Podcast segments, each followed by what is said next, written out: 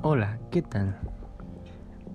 Mi nombre es Pacheco García Gregorio Gabriel, en la materia de Literatura 2 con la profesora Erika Nayeli Jasso Sánchez. Hoy hablaré de la leyenda de la luz mala en Argentina.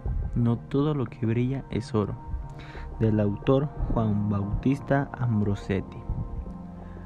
Bueno, cuenta la leyenda que entre las piedras de los cerros y las quebradas surgen al atardecer llamas de fuego en lugares en donde yacen difuntos enterrados y justamente en ese mes, el día 24, el día de San Bartolomé, cuando la aparición de estos fuegos son más notorios. Pero con lo que has leído de este relato, ¿tienes alguna idea de por qué sucede esto? Según personajes que viven ahí, dicen que esas luces provocadas por el mismísimo diablo ya que en ese día cuando queda libre, cuando no hay ningún poder celestial que lo custodie y lo controle, es cuando aprovecha para hacer de las suyas. Precisamente por esa razón es que se le ha dado el nombre de luz mala, además de que almas de los fallecidos son las que aquellos no pagaron sus culpas y que están condenadas a permanecer en nuestro plano, en esta tierra, como un castigo por el mal que hicieron y las cuentas pendientes que nos saldaron.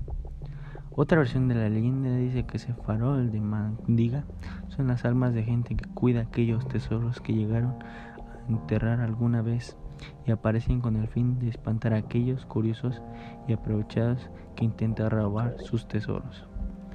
Esta suposición es tan fuerte en esas zonas que son muy pocas las personas que se atreven a investigar en esos lares. Y es que además se han encontrado restos humanos, objetos perdidos y muy curiosamente instrumentos de los indígenas. Pero para aquellos aventureros que se animan a explorar esas tierras malditas por el diablo, existe un objeto que los protege, un puyo, el cual es una manta de lana. Esto para que no respiren el aire que está lleno de alta toxicidad que provoca el fuego infernal. Obviamente hay teorías basadas en conocimientos científicos que dan una explicación a estos hechos como que esta luz que aparece no es más que el fuego fauto que se produce como fosforescencia debido a la descomposición de los cuerpos o cualquier otra materia orgánica que ahí se encuentra enterrada en poca profundidad, u otro que esa luz no es más que el reflejo de la luz de la luna en los huesos de animales. ¿Tú qué crees que sea?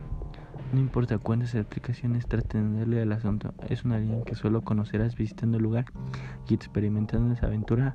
Agarra tu rasca mapa del mundo y elige Argentina como tu próximo destino, si te atreves.